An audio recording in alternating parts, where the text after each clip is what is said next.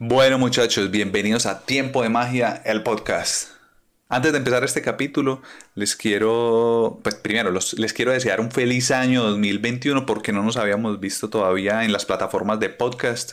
No habíamos subido contenido entre diciembre y enero. Nos tomamos un pequeño descanso, pero volvemos con muchos más capítulos, nuevos invitados.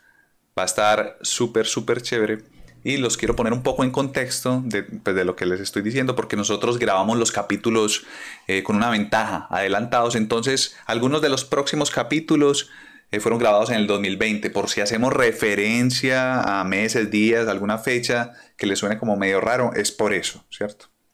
Y hay algo nuevo que a partir del capítulo 11, el que están viendo en este momento es el 9, pero a partir del 11 agregamos un nuevo tipo de contenido, o sea, hasta el podcast como tal, pero le hacemos magia al invitado en un video por separado. Es muy chévere, pues, porque es tener la oportunidad de compartir con estos invitados a un nivel, digamos, un poco más personal, más de relax, más de divertirnos, que creo que también eh, va muy bien aquí. Es tiempo de magia, ¿no? Entonces, este tipo de videos, junto con el podcast, eh, los estoy compartiendo en LinkedIn. Entonces nos podemos ver ahí. Es un espacio muy chévere, una plataforma muy bacana para compartir como otro tipo de contenido más extenso, más profundo, como son estos podcasts. Y ahora con este nuevo formato de videos. Entonces, bueno, sin darle más larga, comencemos. When we finally got down to something which the individual says he really wants to do, I will say to him, you do that. Hey, come on, come on, yeah. I don't want the pain, uh-uh, cause I don't want uh, uh, a two-step with me. Tiempo de magia.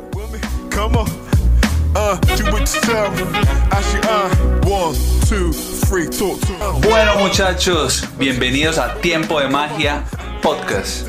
Si esta es su primera vez aquí, les cuento, yo soy Juan Celobo. Este es un espacio donde hablamos de magia, hablamos de percepción, pero también de otros temas que son interesantes, eh, de tecnología, de emprendimiento, diferentes temas, pero siempre como que tratamos de basar el origen de la, de la conversación a través de la magia. Me dedico a la magia, soy mago, ilusionista y siempre tenemos diferentes invitados. Hoy tenemos un invitado que estoy bastante, bastante emocionado por, por este invitado porque vamos a hablar eh, del core, del tema denso de este podcast que es la magia. Es un tipo que es experto, es psicólogo, entonces eh, creo que tiene bastante propiedad para lo que vamos a hablar. Y además, el hombre tiene una maestría. Esta maestría es en ciencias del comportamiento. Ya nos va a explicar en detalle de qué se trata. Además, es investigador y divulgador de estos conocimientos científicos a través de su página. Tiene una página en Instagram y un canal en YouTube que es Psico Fácil. Muchachos, un aplauso, por favor, para Javier Parra. Javier, bienvenido hermano, ¿cómo estás? Hola Juanse, muy bien, muchas gracias, muy contento de estar acá en tu podcast el día de hoy. Me alegra, me alegra, como eh, te había dicho por fuera de cámara y ahí en el intro estoy súper, súper entusiasmado de verdad que estés aquí.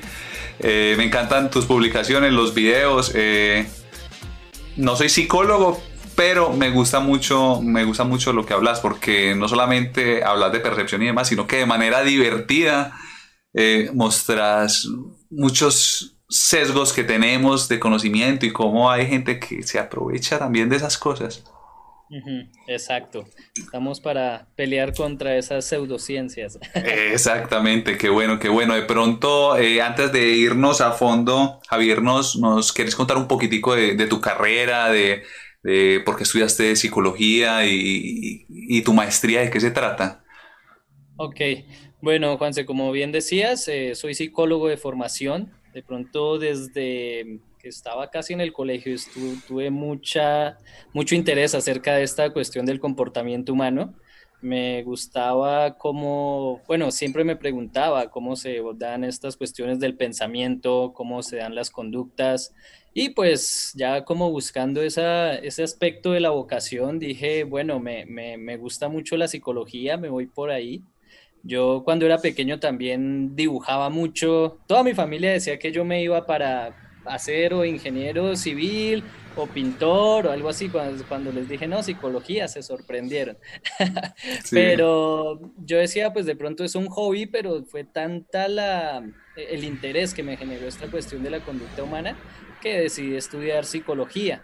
Aunque yo no he dejado de lado esta cuestión del el arte o de pronto, no sé, el diseño, pues prácticamente lo puedo combinar con el canal, ya que en el canal pues muchos de los videos actualmente se hacen a partir de edición gráfica, entonces combino esas dos esencias. Y bueno, pues ya en la universidad pues em, tuve un acercamiento, yo era de las personas que odiaba las matemáticas, Ajá, y mucha, mucha gente que entra a psicología es porque...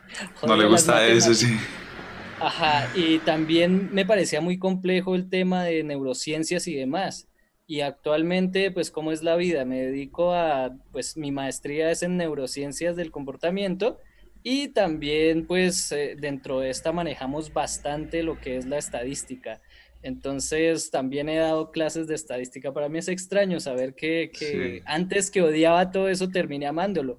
Eh, mucho del trabajo de investigación que hago está muy relacionado a validación de test y demás cosas que pues es prácticamente un trabajo estadístico. Entonces, eh, pues tuve ese acercamiento a la investigación y pues tuve la oportunidad de irme a México a estudiar mi maestría en neurociencias eh, pues con una doctora bastante conocida en el área de la neuropsicología en Latinoamérica, la doctora Esmeralda Matute, y pues eh, realmente fue una experiencia muy grata. De hecho, hace poco terminé la maestría, pero siempre he estado como combinando esto de la divulgación científica y pues también haciendo ciencia, ¿no?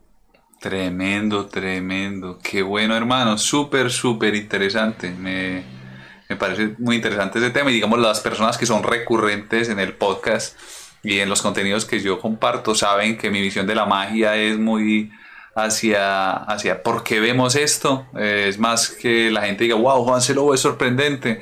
Lo que yo quiero es que la gente quede con preguntas después de ver el show y dicen, ¿y yo por qué vi esto? Sí, Juan todo el tiempo me dijo que no era verdad, pero se veía como es verdad y no hay explicación y no sé qué. Entonces yo tengo como de pronto un poquito como esa visión y desde mi, eh, de, una manera muy empírica, pues eh, eh, aplico algunos principios de, cómo jugar con la atención y demás, pero es el efecto que yo quiero, como que se queden preguntas y la gente investigue y diga, pero ¿por qué? De hecho, hay una, ya que, bueno, entrando a este tema de la magia que es bastante interesante, hay algo que nos une a, los dos, tu interés por la magia y mi interés por neurociencias. Hay un investigador, él es inglés muy famoso, eh, que él, es mago y es neurocientífico. Él se llama Gustav Kuhn y él tiene un laboratorio de, de magia. O sea, su laboratorio trata de explicar a partir de las neurociencias cómo se dan estos procesos o por qué las personas eh, pues tienen caen en estas ilusiones, ¿no? Por llamarlo así. Entonces está bastante interesante su trabajo también para los, los espectadores que tengan interés. Sí, sí. Tiene pues bastantes investigaciones al respecto. A lo que hoy es que él decía que para él su definición de la magia es esa combinación, es como un problema entre lo, entre lo que estoy viendo y lo que yo creo, ¿no? Porque realmente la magia te va a llegar a ti a, que se genere un problema en ti, ¿no? Un problema que tú digas, vea cómo hizo esto, ¿no? Entonces, vea, no me di cuenta en qué momento pasó esto.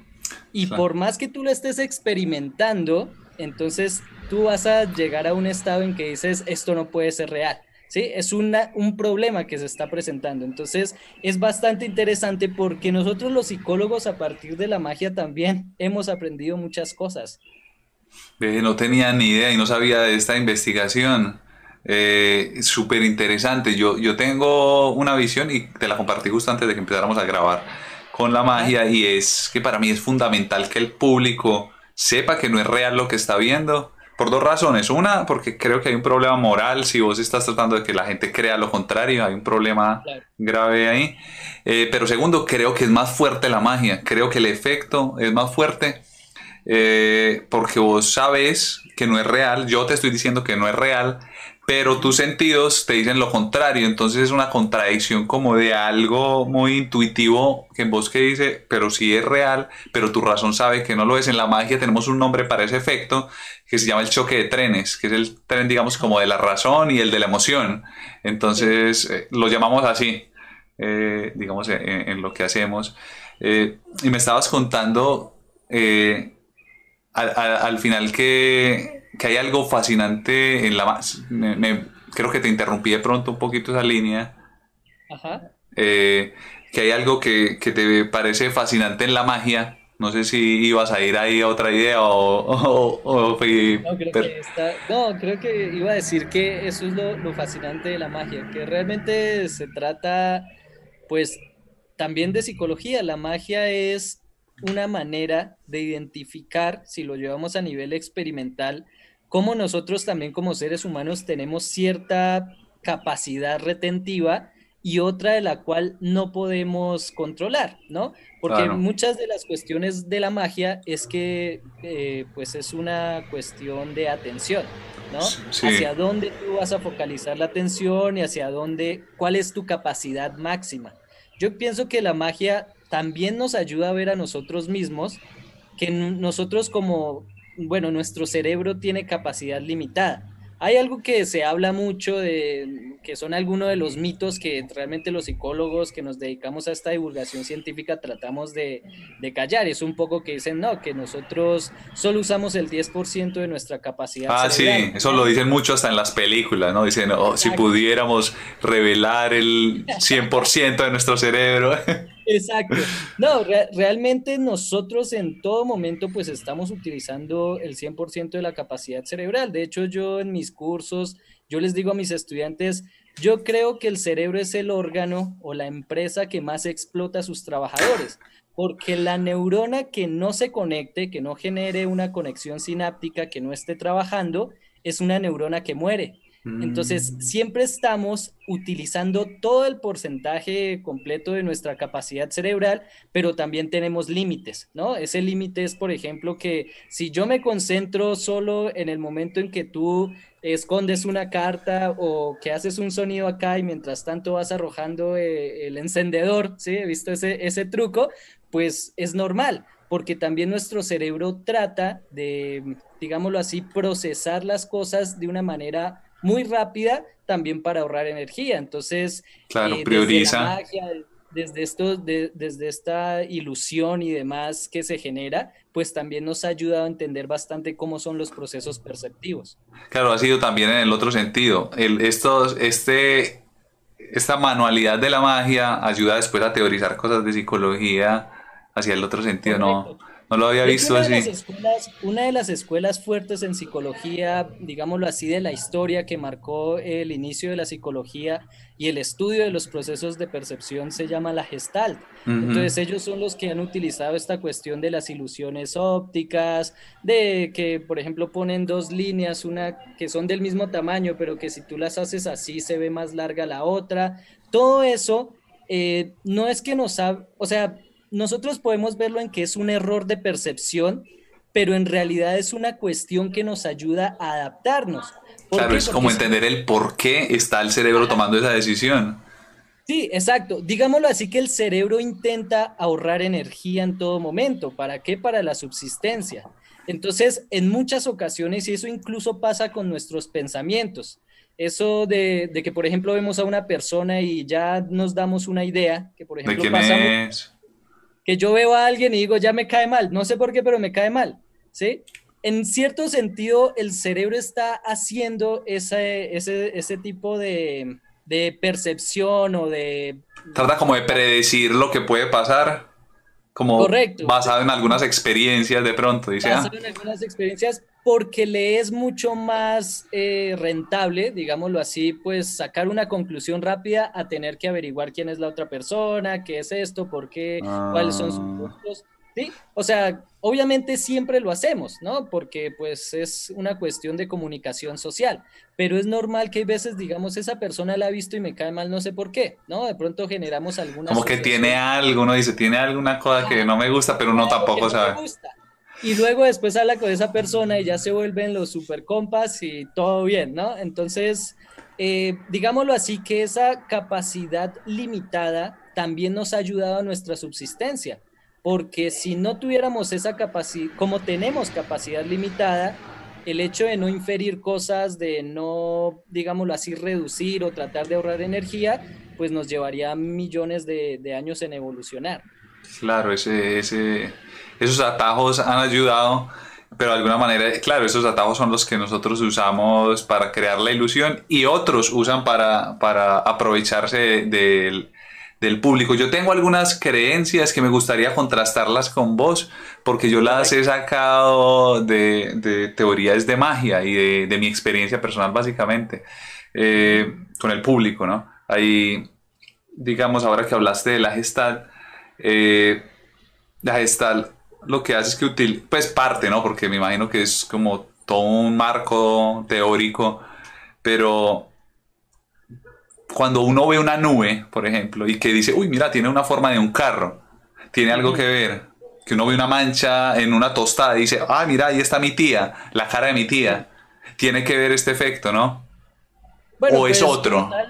Como tal, no, no sería un estudio propio de la gestal, pero realmente, digámoslo así, también tiene una explicación evolutiva que nosotros siempre tratamos de ver rostros en...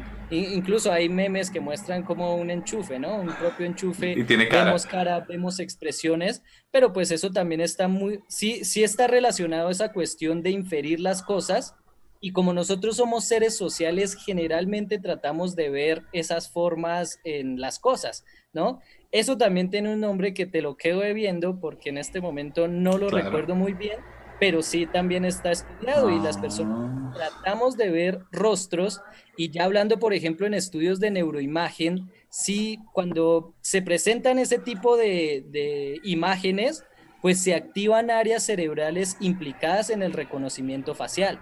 ¿No? Entonces también como que tratamos de pronto ese rol evolutivo o ese rol de estar pendiente cómo nosotros vamos a interaccionar con el mundo, que podemos ver las cosas.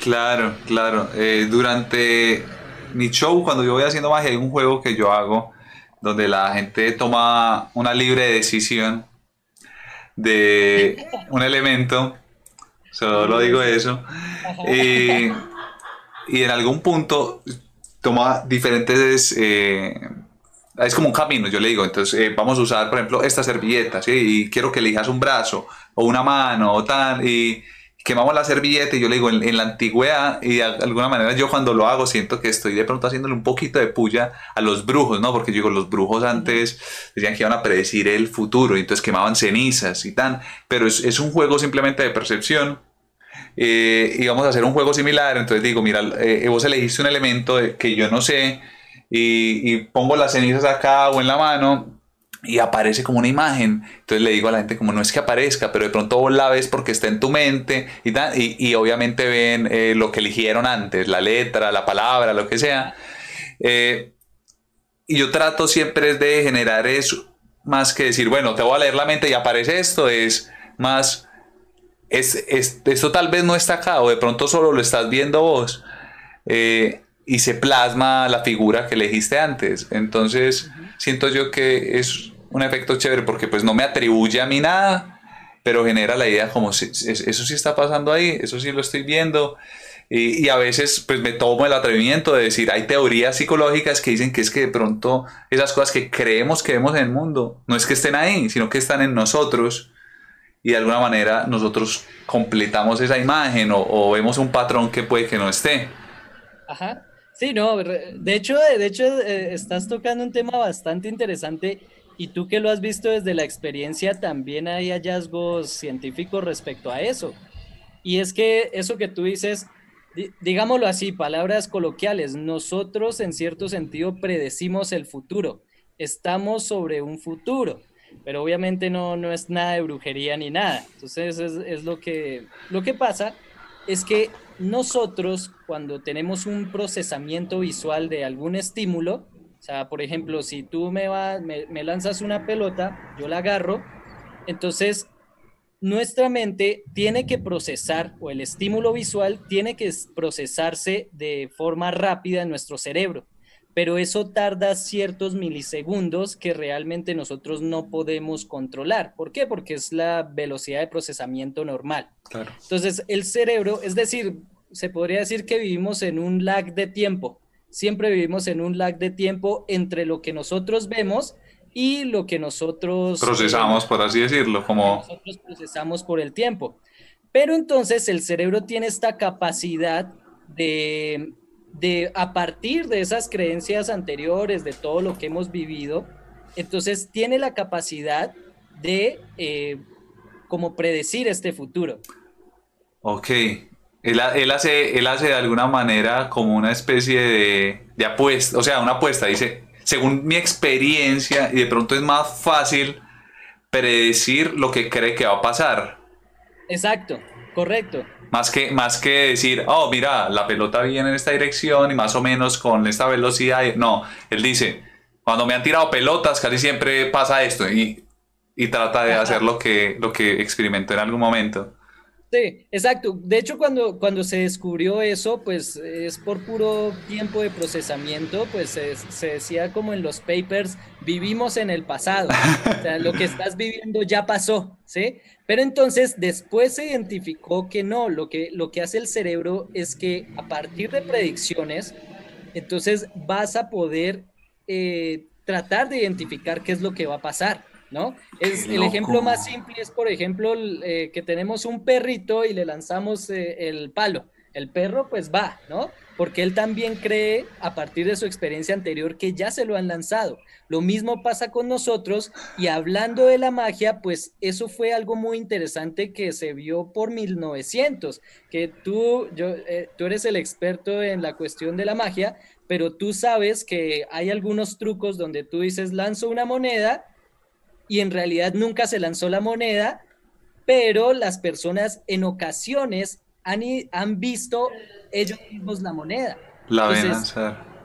Ajá, las ven, la, ven que la lanzan, claro. pero nunca se lanzó. O sea, ese es el truco de magia. Yo estoy haciendo, revelando tus secretos. No, pero, o sea. pero psicológicamente hay experimentos donde han hecho esto, ¿no? Que entonces, y las personas incluso refieren que vieron cómo la moneda se lanzó y se desvaneció, ¿sí? Entonces, ¿por qué pasa esto? Es este, es este efecto que está pasando del, digámoslo así, el lag temporal en el que vivimos, donde nuestro cerebro trata de acomodarse debido a esta falencia del tiempo que tenemos por el procesamiento, trata de acomodarse a lo que puede pasar o que es más probable que pase. Me, es, tan interesante porque me estás haciendo acordar de efectos de magia como tal, pero estoy pensando cómo contarlo sin revelarlo. Pero eh, en, la magia, eso, en la magia ese es, o sea, no ese movimiento exactamente, pero hay un movimiento que se llama la retención de la imagen. Nosotros lo llamamos así. Eh, la retención de la imagen, estoy pensando en la en las palabras que voy a usar para explicarlo sin revelarlo, pero digamos es el efecto en el que vos de alguna manera plantas una idea en el público que más adelante vas a recoger. Nosotros, digamos, utilizamos la terminología, vamos a plantar esta idea y después la recojo. ¿Cómo la planto?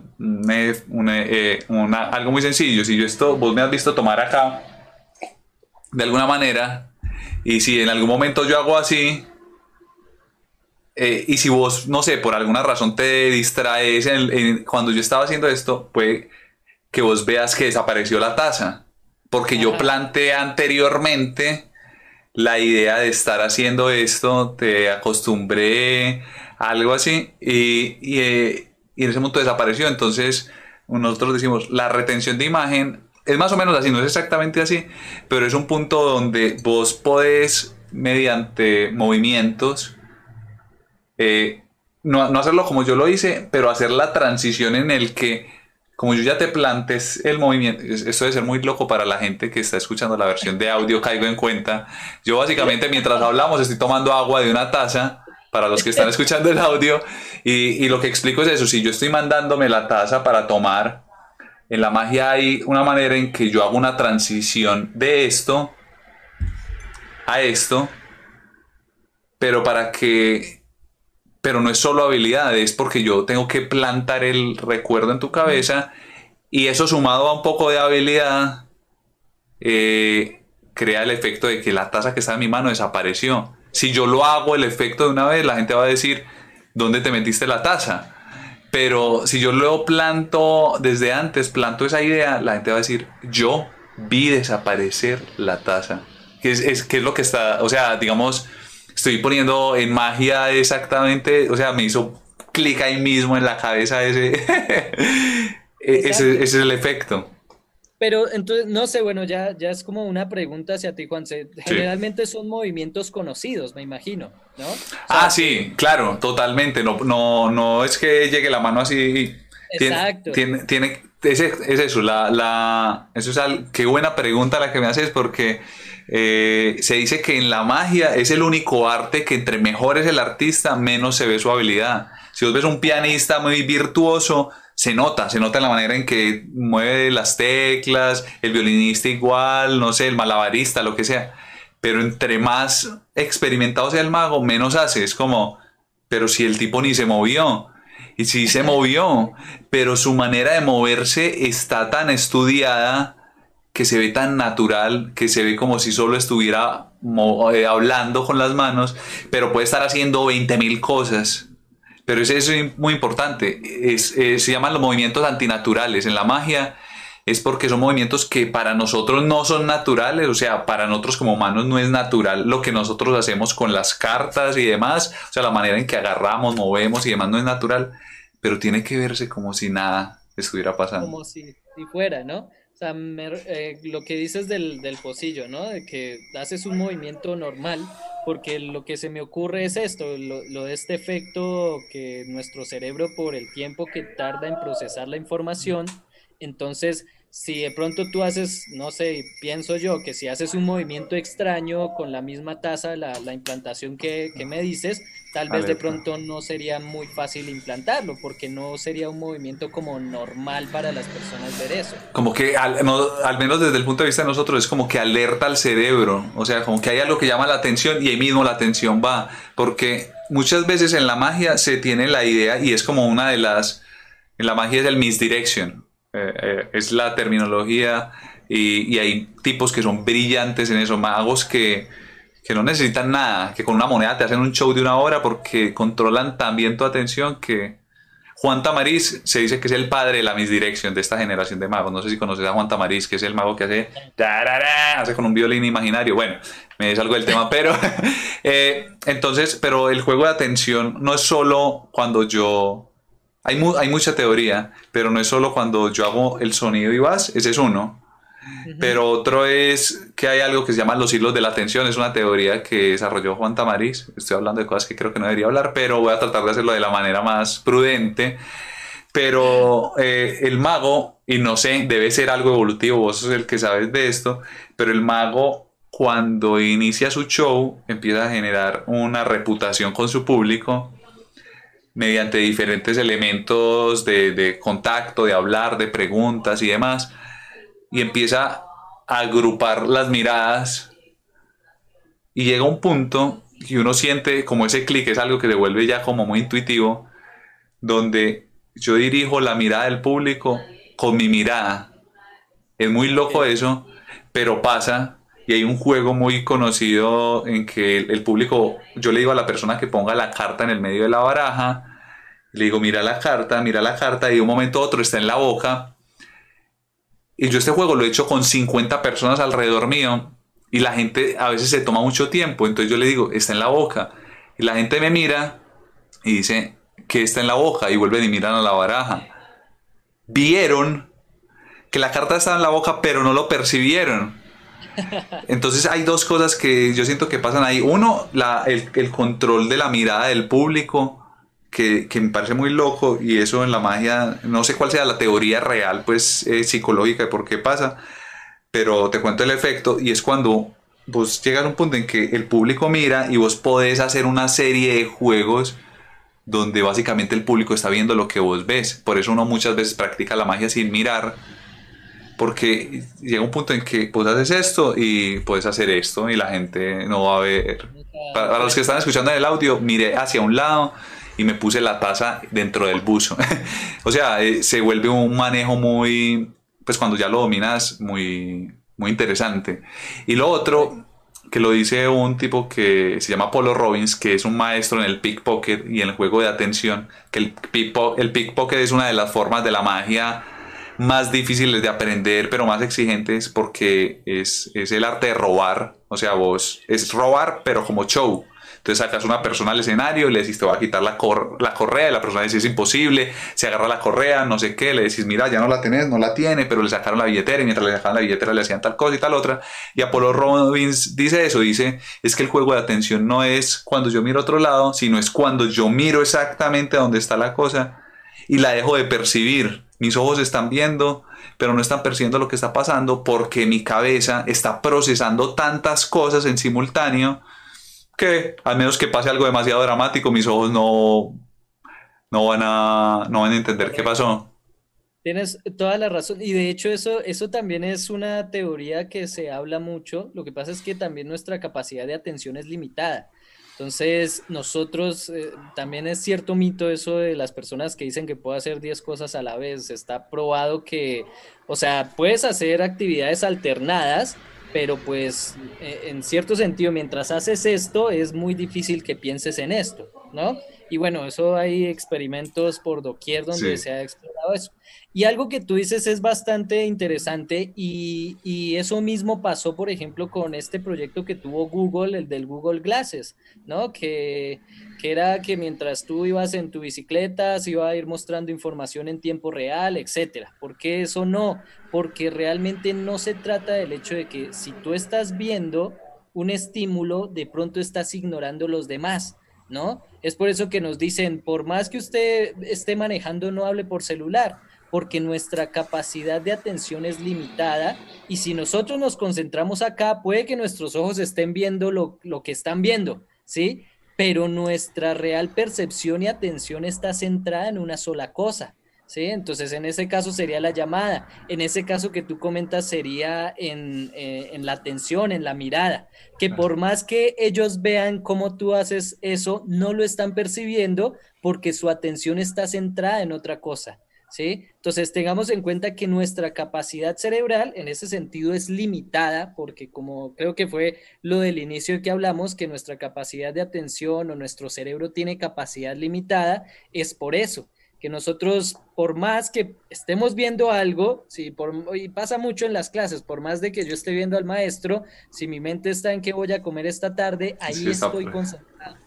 ¿No? Entonces es, bastante interesante lo que tú dices porque tú lo vives, ¿no? Nosotros lo, estudiamos, pero tú lo vives realmente en cómo se hace eh, esos trucos ya con las personas. Es, muy bacano, es muy bacano ese tema y un tiempo incluso que aquí había una empresa, no recuerdo el nombre en este momento, que estudiaban como temas de percepción como enfocados a marcas digamos, cómo las marcas estimulan nuestro cerebro y ponían una medición en las personas y hablábamos, al, final no, no, no, lo terminamos haciendo pues por temas logísticos, pero, pero queríamos hacer eso, ponerle a alguien eh, algo para medirle, no sé, si su, eh, su, la manera como hace sinapsis o no sé si se mida o la, la manera como se estimula el cerebro y hacerle magia y ver cómo se altera.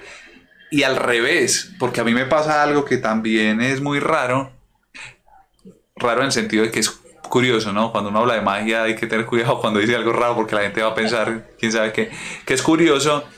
Y es que yo siento que mi propia percepción se altera cuando hago magia, creo yo por el nivel de atención que hay, pero también es porque llevo tantos años practicando lo que yo no estoy pensando en los efectos ni en los dedos cómo se mueven, sino que yo muchas veces pienso en lo que digo y siento como si estuviera percibiendo lo que los demás perciben, porque estoy tan atento a su atención que es casi como si yo estuviera así viendo lo que ellos ven. Obviamente yo sé que no los veo, pero es una sensación rara y, voy haciendo magia, pero a veces, como ya lo he hecho tanto, me siento como un espectador más. O sea, yo siento que estoy detrás y yo me... Es como que le diera play. Y yo puedo estar, incluso a veces estoy haciendo magia y estoy pensando en otra cosa. O sea, estoy pensando como, ay, ahorita voy a ver esta película en Netflix, voy a hacer esto. Y, y me voy allá y, y, como que, uy, no, tengo que estar haciendo la magia. Y vuelvo y sigo hablando es raro, ¿no? Pero, pero eh, me parece curioso y me gustaría como entender por qué pasa, que obviamente eso habrá que estudiarlo y demás, pero me parece un dato como para compartir aquí en este espacio.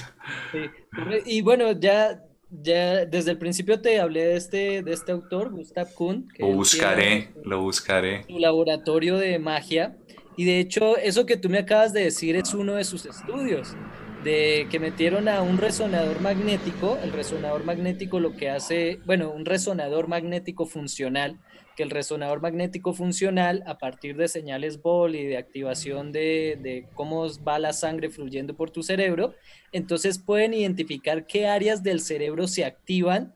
Ah, bueno, en cualquier actividad, ¿no? Entonces, lo que hacían es que metían al resonador magnético a las personas y los, les ponían un clip de magia. Entonces, para ver qué, qué partes de su cerebro eran las que mayor se activaban al ver un truco de magia. Y los resultados eran súper interesantes porque en la corteza frontal de nuestro cerebro es la que se encarga de la solución de problemas o de todo lo que es las habilidades de alto orden, se llaman funciones ejecutivas, es el, técnico, es el término técnico, pero bueno, entonces ahí es donde nosotros procesamos, damos respuesta a los estímulos, donde solucionamos problemas, etcétera.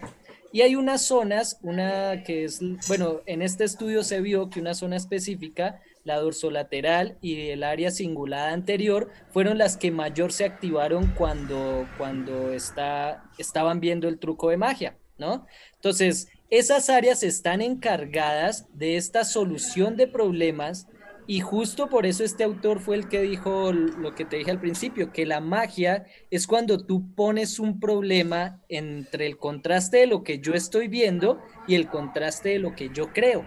O sea, que digámoslo así, cerebralmente lo que ocurre en tu cabeza es que tú estás tan procesando o tratando de resolver ese conflicto porque tú dices, no, ¿cómo, cómo sale un conejo de un sombrero? ¿No? eso es físicamente imposible. Entonces, pero lo estoy viendo, está sucediendo. Entonces, lo que pasa a nivel cerebral es que toda tu corteza prefrontal encargada de esta solución de problemas y del proceso de, alto orden, de las funciones de alto orden, pues van a estar en conflicto.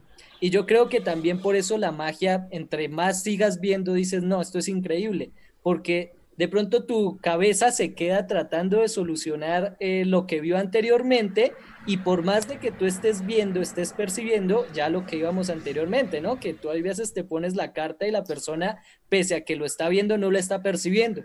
Es porque, digámoslo así, en su interior está en un conflicto para resolver eso que, es lo que crees y qué es lo que ves. Entonces sí es bastante interesante también ver lo que se ha encontrado en ese tipo de estudios. Qué bueno, qué bueno. Además, buscaré ese, ese autor y me parece súper bacano porque es que es eso, la tecnología nos permite ahondar en cosas que antes era imposible, era imposible. Otra, otra de las líneas de trabajo de él, eh, lo que pasa es que yo en mi maestría trabajé un dispositivo que se llama el rastreador ocular que lo que mm. hace es que el rastreador mide y también se utiliza mucho para publicidad, lo que tú ya hablas de, de las campañas publicitarias, donde ve más tiempo la gente, donde eh, fija más su mirada. Entonces yo utilicé un rastreador ocular, pero para hacer algunas tareas de habilidad cognitiva. Entonces también me, me pareció interesante que en su laboratorio, en el de Gustav, el doctor Gustav, también hacían este tipo de investigación con lo que las personas veían. Entonces, ellos les ponían un rastreador ocular a las personas también para ver mientras se, hacía la magia. Uf, eso sería brutal hacer un experimento así, o sea, que no, no, sería genial, sería genial ver cómo el ojo va y mira y vuelve porque es eso, nosotros tenemos la idea como que vemos aquí y allá, pero según tengo entendido los movimientos que hacemos oculares son muchísimos, pero no los percibimos pues porque nos enloqueceríamos. Sí, correcto. Hay, uno, hay diferentes tipos de movimientos. Hay unos que son las sacadas, que es cuando tú mueves de un lado al otro. Y de hecho nuestros ojos nunca están quietos, que es lo que se llama las microsácadas. Porque en caso de que nuestra mirada estuviera fija, van a haber unas neuronas que se empiezan a, desactivar y tú no verías nada. De hecho, hay un, hay un experimento interesante que se llama el efecto fill en donde ponen a una, o sea, te ponen, bueno, para los que están escuchando, es en una pantalla, un círculo azul clarito y te dicen que fijes la mirada en ese punto. Entonces, mientras tú estás fijando la mirada, tú percibes cómo el círculo de alrededor desaparece. Bueno, para, para, hacer la publicidad tengo un video en el canal donde hablamos de, de este Para que vayan a verlo, muchachos. visual, donde ahí está el experimento, el de feeling de atención. Entonces, siempre, por eso siempre tus ojos tienen que estar o haciendo microsacadas o, o movimientos grandes. Y a lo que voy también es que en estos experimentos que hacía Gustav, encontraron, bueno, eso ya es como una especie de, cuestión matemática, también que ellos identificaban cómo hay cosas que nosotros no vemos a partir de cada parpadeo. Y ellos vieron que de pronto cada que nosotros parpadeamos son unos 100 milisegundos y, hicieron pues esta, este cálculo y en un día completo nosotros tenemos casi tres o cuatro horas donde estamos ciegos, ¿sí? De tanto parpadear, ¿no? O sea, ese es el promedio. Entonces, que también van a haber cosas que se están desconectando, que en el momento en que, no sé, hiciste preciso el truco, yo había cerrado el ojo, entonces eso también va a ayudar a que se identifique más o que se pueda identificar cuál es el, el truco, que yo diga si me engañó la ilusión y demás. Entonces, yo creo que cuando se sienta esta cuestión de la ciencia con, con la ilusión óptica y la magia, es bastante interesante lo que se puede obtener. Qué bueno, está súper, súper, súper bacano. En esta parte eh, me gustaría que ahondáramos en un tema que se sale un poquito de la magia, Javier, pero tiene muchísimo que ver. Y esto lo va a nombrar la, la matazón. No mentira, no sé cómo nombrarle, pero en verdad, en verdad, eh, o sea, porque es que tengo tantas cosas que me gustaría hablar que creo que vamos a iniciar esta parte aquí porque si no nos extendemos y no quiero tampoco abusar de tu tiempo. Eh, ¿Y por qué le digo la matazón? Es porque eh, en un inicio te lo conté, pero lo voy a repetir acá. Y hay dos escuelas en la magia, básicamente. Uno son los magos que digamos que es con lo que yo me identifico, que sabemos que la magia es una ilusión, es un juego, y si se desarrolla suficiente destreza, eh, se fusiona con otros elementos, se puede convertir en algo como artístico, y, es para entretener, ¿no? Pero hay otro tipo de magos que quieren que el público se convenza que tienen poderes más allá de lo normal, que tienen una fuerza sobrenatural, un poder de predecir el futuro, de tal cosa, tal otra. Eh, cosa que yo siempre, digamos, pues, y veo que está mal, ¿no? Hay un problema ahí moral. Y, otros magos, digamos, que piensan lo mismo que yo. Incluso Houdini, eh, que es un mago muy conocido en la historia, él, él hacía sus shows y había un momento donde hacía demostraciones de cosas paranormales es que hacía efectos de lo que en esa época hacía gente que era paranormal, mover, mover cosas, hablar con espíritus, todo parte de su show. Y siempre en crítica a los brujos y demás, porque uno menciona la palabra brujería y hay gente que ahora, año 2020, todavía siente temor. Que, que puede pasar algo, ¿no? Que se aparezca alguna cosa. Que quiero reafirmar que no es nada de eso verdad. A mí me han llegado muchos casos y a lo largo de, digamos, los años haciendo magia, eh, mi postura, digamos que la fortalezco más porque me ha llegado gente después de un show, y esto no lo estoy inventando. Me llegó una señora, me dijo, Juan, es que yo vi que usted hizo el juego donde eh, le adivinó lo que estaba pensando, y, mi hija, esta historia es real. Me dijo, mi hija eh, murió cuando hizo su viaje de 15 años, viajó a San Andrés, tuvo un accidente, se ahogó, murió. Y yo he ido donde brujos, para hablar con ella y, no han podido conectarme con ella. Dicen que, tengo que estar más concentrada, que me ha faltado disposición y, la, y se indispuso y lloró y todo. Pues claro, porque eh, uno no es posible hablar con los muertos, pero dos, además de que ellos no lograron hacer su engaño, eh, le, le cargaron una culpa que es todavía peor todavía. O sea, es una cosa terrible. Entonces por eso siento que es importante que estas cosas eh, dejen de existir, porque sí, creo que lo más importante es la verdad y es raro que un mago lo diga, pero, pero creo que lo más importante es eso. A mí me gusta hacer mis experimentos, mis juegos de magia, siempre sabiendo que, que no es real, pero tal vez, pero pienso para mí es si jugamos lo suficiente con lo que creemos, de pronto sí podemos aprender algo, si exploramos, si buscamos, si nos hacemos preguntas, sí podemos aprender, pero no podemos aceptar cosas que no lo son como ciertas solo porque queremos o porque eh, haya un mito alrededor. Entonces, eh, me gustaría tu opinión sobre eso y, y, en este tiempo que nos queda abordar varios temas. Tengo una lista de varios temas y vos me dirás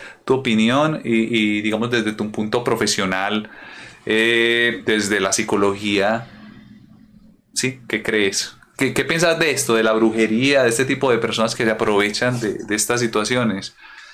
Bueno, de hecho en psicología ahorita tenemos un problema con el intrusismo de las pseudociencias, que es algo que yo firmemente critico, no solo por mi postura, mi formación científica, yo me formé desde, desde lo que es el positivismo científico realmente, eh, pero también por el daño que se hace al paciente. ¿sí? Recordemos que un trastorno mental es algo serio, que un problema psicológico es algo muy serio y pues nosotros también estamos invadidos de pues eh, santería, brujería eh, y muchas personas que tratan a partir de cosas que no están validadas de pues intervenir en problemas personales complejos y pues eh, lo que hace es darle, bueno, hacerle un daño más grande al paciente.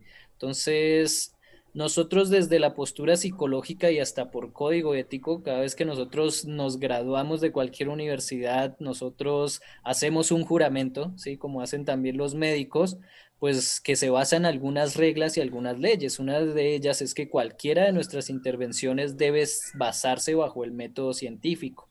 Entonces nos pasa mucho que ahí pues yo te puedo nombrar eh, eh, programación neurolingüística, coaches, los, eh, eh, la astrología, ¿sí? Em, que tratan de... Y, ahorita hay una cantidad, de hecho hay estudios que muestran cómo esta cuestión de ponerle el prefijo neuro a todo ayuda ah, a que se... es, una moda. Ajá, o sea, investigaciones donde le presentan al, paciente un producto, bueno, al, al participante un producto que tiene el prefijo neuro y se ve que las personas tienden a comprar más el producto que dice neuro al que no dice neuro. Sí, o que le metan palabras de cuántico.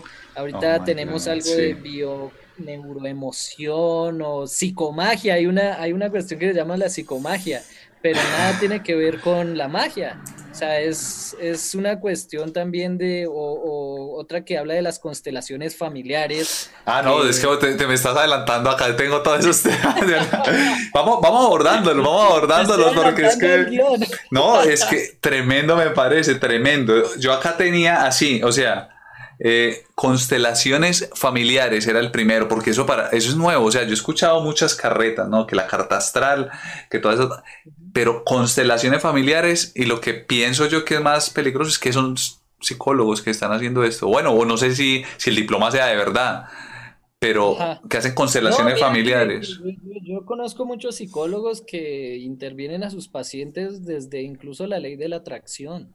Y eso es algo muy triste, porque si nosotros nos formamos desde un, un plano científico, yo tengo, bueno, yo a veces tengo esa discusión con personas desde el Instagram. Anterior, anteriormente sí me sentaba a hablarlo, a debatirlo, ahorita ya no tanto porque uno ve que no logra nada. Sí. Pero, por ejemplo, dicen, por ejemplo, yo soy psicólogo y creo en el horóscopo, pueden decir ellos, ¿no? Entonces, mi crítica es que un psicólogo no debe creer en el horóscopo y ellos dicen, mira, yo puedo creer lo que yo quiera porque pues es mi, pues sí, es una creencia, uno no se puede meter con una creencia de una persona. Yo digo, claro, tú puedes creer lo que piensas, tú puedes creer lo que quieras, lo que quieras está bien que, que pienses, pero entonces eh, no, no bases tus intervenciones clínicas en esas cosas. Totalmente, yo sí, o sea, yo digo, esto es una cosa que a mí me, han dicho siempre, es que las personas se deben respetar, pero las ideas no. Las ideas no se deben respetar, las ideas son para debatirlas. Pero entonces eh, voy un poco más allá y te explico lo siguiente. Si hagamos de cuenta que te dicen que si tú eres Aries, que si eres Capricornio, Acuario, vas a tener ciertos rasgos de personalidad. Incluso hay, hay personas que hablan de neuro, eh, digo, de la personalidad, neurotarot, algo así, que a partir del tarot, a partir de tu signo zodiacal, puedes decir, ay, es que tu hijo es un Aries, ¿no? Como tu hijo es un Aries, entonces es más desconcentradito y cosas así. He visto videos. What? ¿Qué? Eso es nuevo, eso, eso están innovando estos tipos. Un montón de cosas. Pero entonces yo, yo digo lo siguiente también, porque yo puedo creer en ciertas cosas, pero si yo me formé en un área académica, hablando por ejemplo de la personalidad, que hay tantos enfoques, tantas teorías, tantas investigaciones que se basan en un método científico, si se supone que tú lo viste en tu carrera, que eso lo interiorizas, que lo aprendes, ¿por qué sigues creyendo en algo que trata de explicar lo mismo, pero que no tiene validez? ¿Sí? Claro. O sea, ahí te digo, está bien que tú creas en esas cosas, pero también es bueno que te las cuestiones, porque tu formación fue a partir de un método científico, fue a partir de decir, oye, eh, no porque tú naciste en enero es que seas más amigable, ¿Cuáles son las cuestiones sociales, eh, los rasgos de personalidad, tu desarrollo familiar que te hicieron ser sociable? claro, es que vos sabes la explicar. Vos sabes, la, o sea, vos estudiaste por qué eso sí pasa. Entonces, como ignorar ese conocimiento es como ser un físico y decir, no, yo ya no creo en la gravedad, pero sabes exactamente cómo funciona. Claro, y, es, que, es que también eh, muchas veces a mí me tratan de dogmático, yo no sé por qué, eh, yo, yo a veces me pongo a dar comentarios. Cada vez que critico una pseudociencia me dicen que tan dogmático, que hay, que por qué la ciencia también comete errores, que por qué soy tan cerrado. Y de hecho, la ciencia es lo más mente abierta que hay. O sea, claro, pues como quedó antes es, eh, esta es la verdad hasta que alguien pruebe que no lo es. Siempre es y ha sido así. Entonces, y, nosotros, de hecho, nosotros no hablamos de, la ciencia nunca trata de imponer nada, simplemente que si tú haces un experimento, se repite una y otra vez el mismo resultado, pues tú ya puedes hablar de que es una, un, por ejemplo, la gravedad. Es una, teoría, una ley, hay, hay diferentes... que pasa a ser una ley, ¿no? Porque en todos los, en las situaciones, en las condiciones que está, pues se puede explicar, ¿sí? Entonces, siempre yo voy a lo mismo, que claro, tú puedes creer en lo que quieras, pero pues si te formaste para bueno, si te formaste para conocer la personalidad, por ejemplo, ¿por qué sigues creyendo en algo que no es personalidad, que no, o sea, que no se explica? En la ciencia nosotros tenemos algunos puntos, uno de ellos es la, eh, se llama la naturalidad, ¿sí? La naturalidad es, según el contexto, por qué es tan viable que esto ocurra. Yo alguna vez he visto esto de, la, de los terraplanistas, que ellos tratan de explicar con unas cosas bastante difíciles, ¿sí? digámoslo así, que, que naturalmente no se puede explicar, que no tienen argumentos para ciertas cosas, que sí lo hacen pues las leyes de gravedad, de la física y demás. Entonces, por ejemplo, es más natural creer que aparte natural no, no me refiero a, a, del medio ambiente, sino por las leyes que rigen nuestro universo, leyes de causa, efecto y demás, que si tú te formaste en una familia con X o Y condiciones, que si tienes ciertos rasgos, pues vas a ser de cierta forma y no porque naciste un día determinado, ¿sí? Entonces a eso también va la crítica. Claro, totalmente, totalmente, hermano. Es un, es un tema muy denso. Yo voy a leer la lista solo por pasar, porque acá podríamos hacer un especial de Netflix nada más con la cantidad de humo que vende la gente.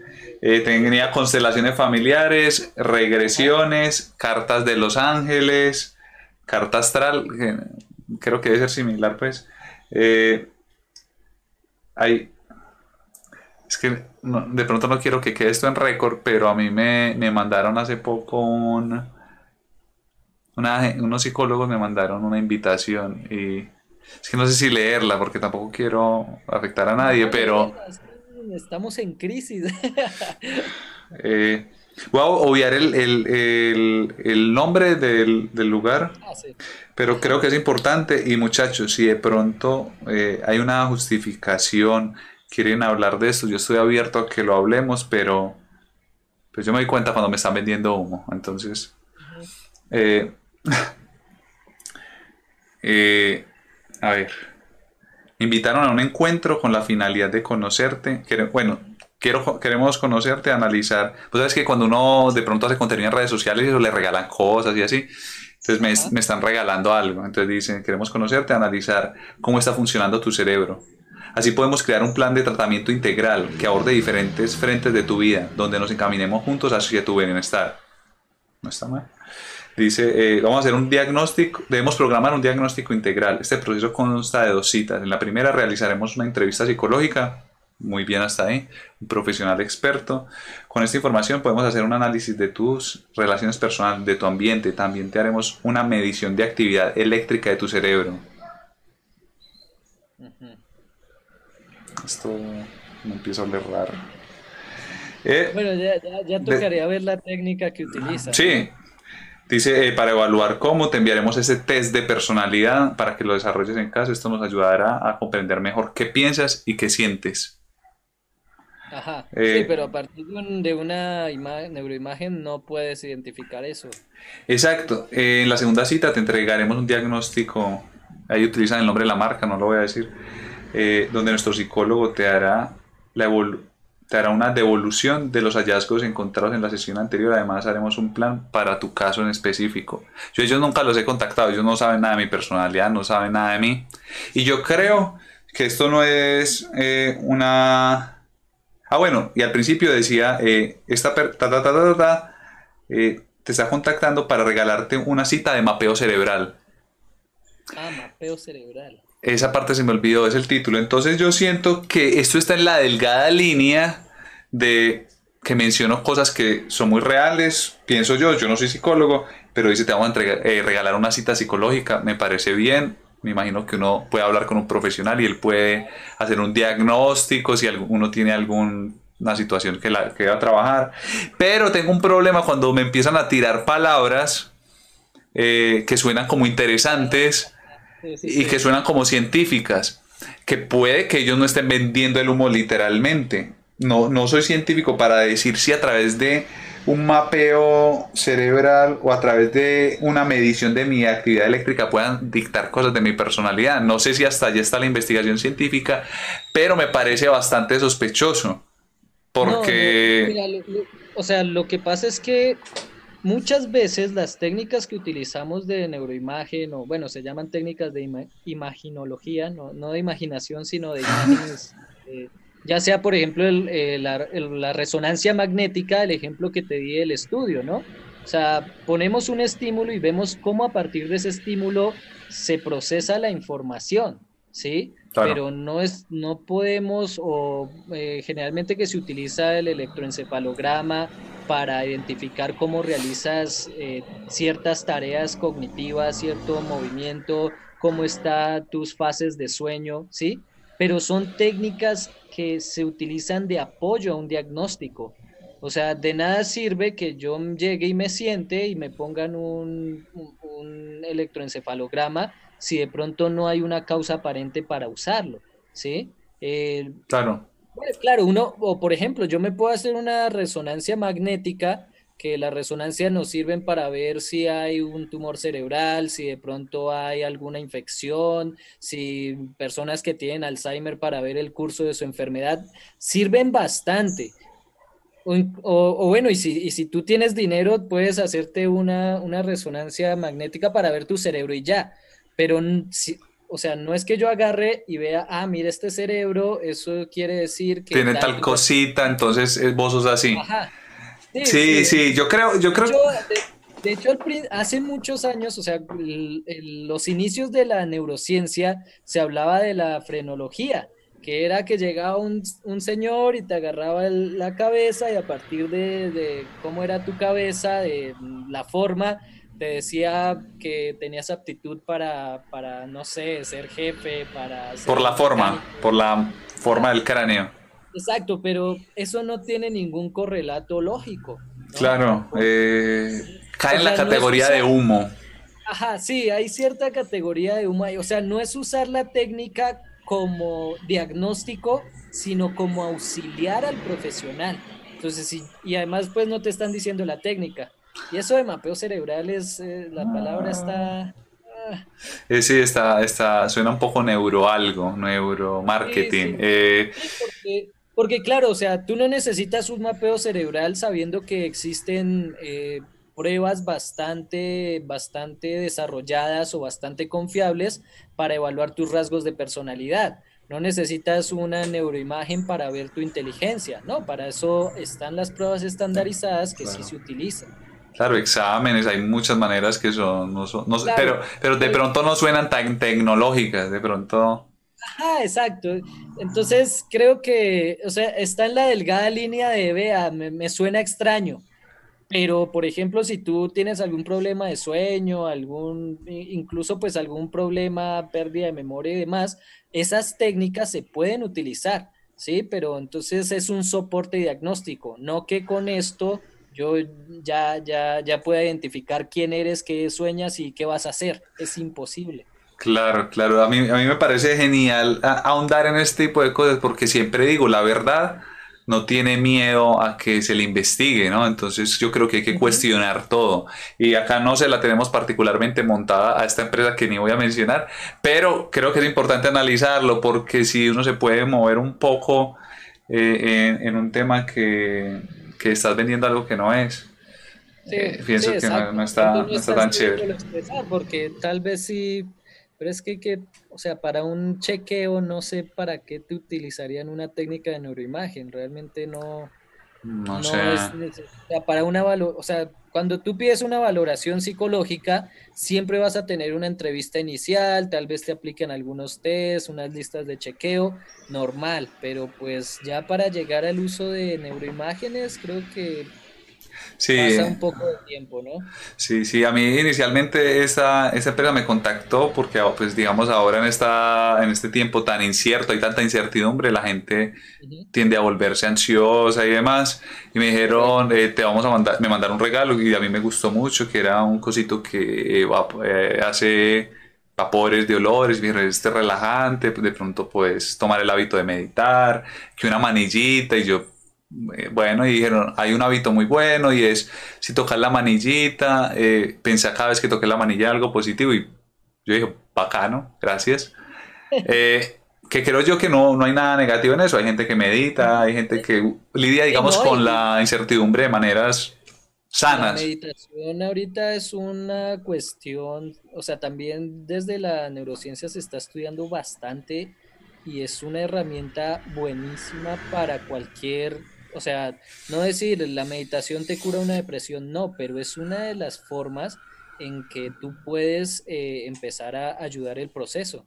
Entonces, por ejemplo, la meditación es psicológicamente para tu salud mental está excelente. Es muy positivo. Y yo creo que ahí es donde de pronto se puede empezar a desdibujar como una cosa y la otra, porque eh, estoy segurísimo que hay muchas investigaciones científicas en torno a la meditación pero se debe saber de esas investigaciones antes de empezar a hacer afirmaciones acerca de esto, ¿no? Porque la gente puede saltar de un lado al otro muy fácilmente y dice, no, es muy bueno y científicamente se ha demostrado. Entonces, claro, cuando yo medito puedo hablar con mi abuelo. Hombre, vamos, vamos por partes, o sea, una cosa es una cosa y otra es otra. Sí, y lo que, lo que pasa es el, lo que tú dices, ¿no? De, de cuando llegas a vender humo porque ahorita mucha gente está vendiendo la meditación como una técnica terapéutica que te cura todo. Entonces, no hay investigaciones que digan que meditar, con meditar ya te curaste. Es que lo que pasa es que lo que no entienden muchas personas es que nosotros somos seres multifactoriales. Es decir, mm, a mí me ha tocado personas que piensan que porque odiaban a alguien les dio cáncer ¿no? Entonces, que las enfermedades... Eh, Son culpa de ellos. Ajá, realmente no se puede atribuir, como nosotros somos seres multifactoriales, no podemos atribuir una única causa a, por ejemplo, un trastorno, a una enfermedad. Lo mismo, hay muchos hábitos que nos van a ayudar a reforzar o a llevar el tratamiento o el curso normal de una enfermedad mental. Entonces, no es decir, es que tú te sientas y haces mindfulness y te curaste. No, lo que hacen es que a partir de tratamientos combinados utilizan el mindfulness que tiene soporte científico, te ayuda, pero no va a ser esa la única causa de tu mejora combinemos el tratamiento, los, eh, la psicoterapia, los cambios que tú haces. Muchas veces se acompaña con fármaco, el fármaco eh, combinado con terapia es muy efectivo, más el mindfulness, más si haces ejercicio, todas esas cuestiones, digámoslo así, que es una sumatoria. Pero que un, ese es el problema, cuando llega alguien y le atribuye solo una causa, a un problema es cuando ya te empiezas a volver vendehumos, digámoslo así. Claro, claro, sí, sí, como encontrar la solución fácil, el, el, el atajo y, la, la, verdad las cosas en la vida, atajos no hay, es casi siempre es una cosa muy compuesta. por ejemplo, lo que se, se, estos hallazgos que se han identificado con la magia, que las personas tratamos de ahorrar energía y por eso caemos en, ciertos, en ciertas ilusiones ópticas, pues también pasan, porque si yo te digo, mira, tienes un trastorno, tienes que cambiar hábitos de vida, tienes que cambiar la forma en que te relacionas, tu comunicación normal, pero si llega alguien y te dice, mira, en una sesión de coaching tú ya no tienes depresión, ¿qué es lo que hacen? Pues vende más lo otro. Claro, y, te, y te pongo a saltar y a hacer tan, entonces la adrenalina te convence y dice, claro, mira, esto fue una. Y yo acá con este otro pendejo que me decía que tenía que ver todo esto y ya me siento bien. Pero se está aplicando ese sesgo como lo de la taza de alguna manera en que, que se crea esa ilusión. Y son cambios muy agudos porque, claro, tú te sientes bien tres, cuatro días, una semana, pero después vuelves a lo mismo. Entonces, ese es el problema. O hay personas que dicen, a mí sí me ayudó, pero es que el problema es que hay que entender que una enfermedad mental también lleva un curso. Es como decir, me dio una gripa, no me tomé nada y me curé, ¿sí? Suele pasar porque tienes tu sistema inmune, pues va trabajando internamente y en sí no necesitaste nada. Entonces también hay muchas enfermedades o muchas problemáticas que con el curso del tiempo se van estabilizando. ¿sí? Entonces, es preciso cuando fui a donde el coach que pues estaba estabilizando este problema, entonces me sirvió a mí. O cómo sabemos si no fue un efecto placebo. Entonces, esa es la cuestión de que no pongamos, eh, digámoslo así, bajo un método científico probado algún, alguna problemática, porque muchas personas se amparan en el que es que me sirvió a mí, si me sirvió a mí, le sirve a todos, que es lo más eh, anticientífico que hay, ¿no? O sea, te sirvió a ti, pero hay que ver por qué. Claro, claro, qué buena conclusión, hermano. Javier, qué conversación tan, tan interesante. De verdad que, mira, nos pasamos un poco del tiempo. Me disculpas ahí, pero estaba muy buena la conversación, hermano. Sí, no, muy interesante, realmente. Y, te agradezco bastante por tu tiempo. Me gustaría la gente que está aquí conectada, viéndonos en video o en audio, que fuéramos a seguir a, Javier, porque tiene estos contenidos muchas veces se plasman en videos o en memes, en diferentes imágenes que eh, entretienen, pero al mismo tiempo uno aprende. me parece súper bacano, hermano, tu trabajo y nuevamente muchísimas, muchísimas gracias. No, muchísimas gracias a ti, Juanse, por la invitación. También saludar a pues toda tu comunidad. Muchas gracias por, por, ver este episodio y también pues invitarlos a mi canal a que conozcan Psicofácil, un canal orientado en la psicología científica. Muy pronto pues voy a sacar una serie de pseudociencias. Vamos a tocar cada una de estas pseudociencias desde la parte eh, científica y pues vamos a generar un debate para refutarlas, ¿no? Y pues también en Psicofácil en Instagram, que es, es, una cuenta que está pues dedicada también a este entretenimiento, algunos memes, pero siempre bajo esas premisas científicas.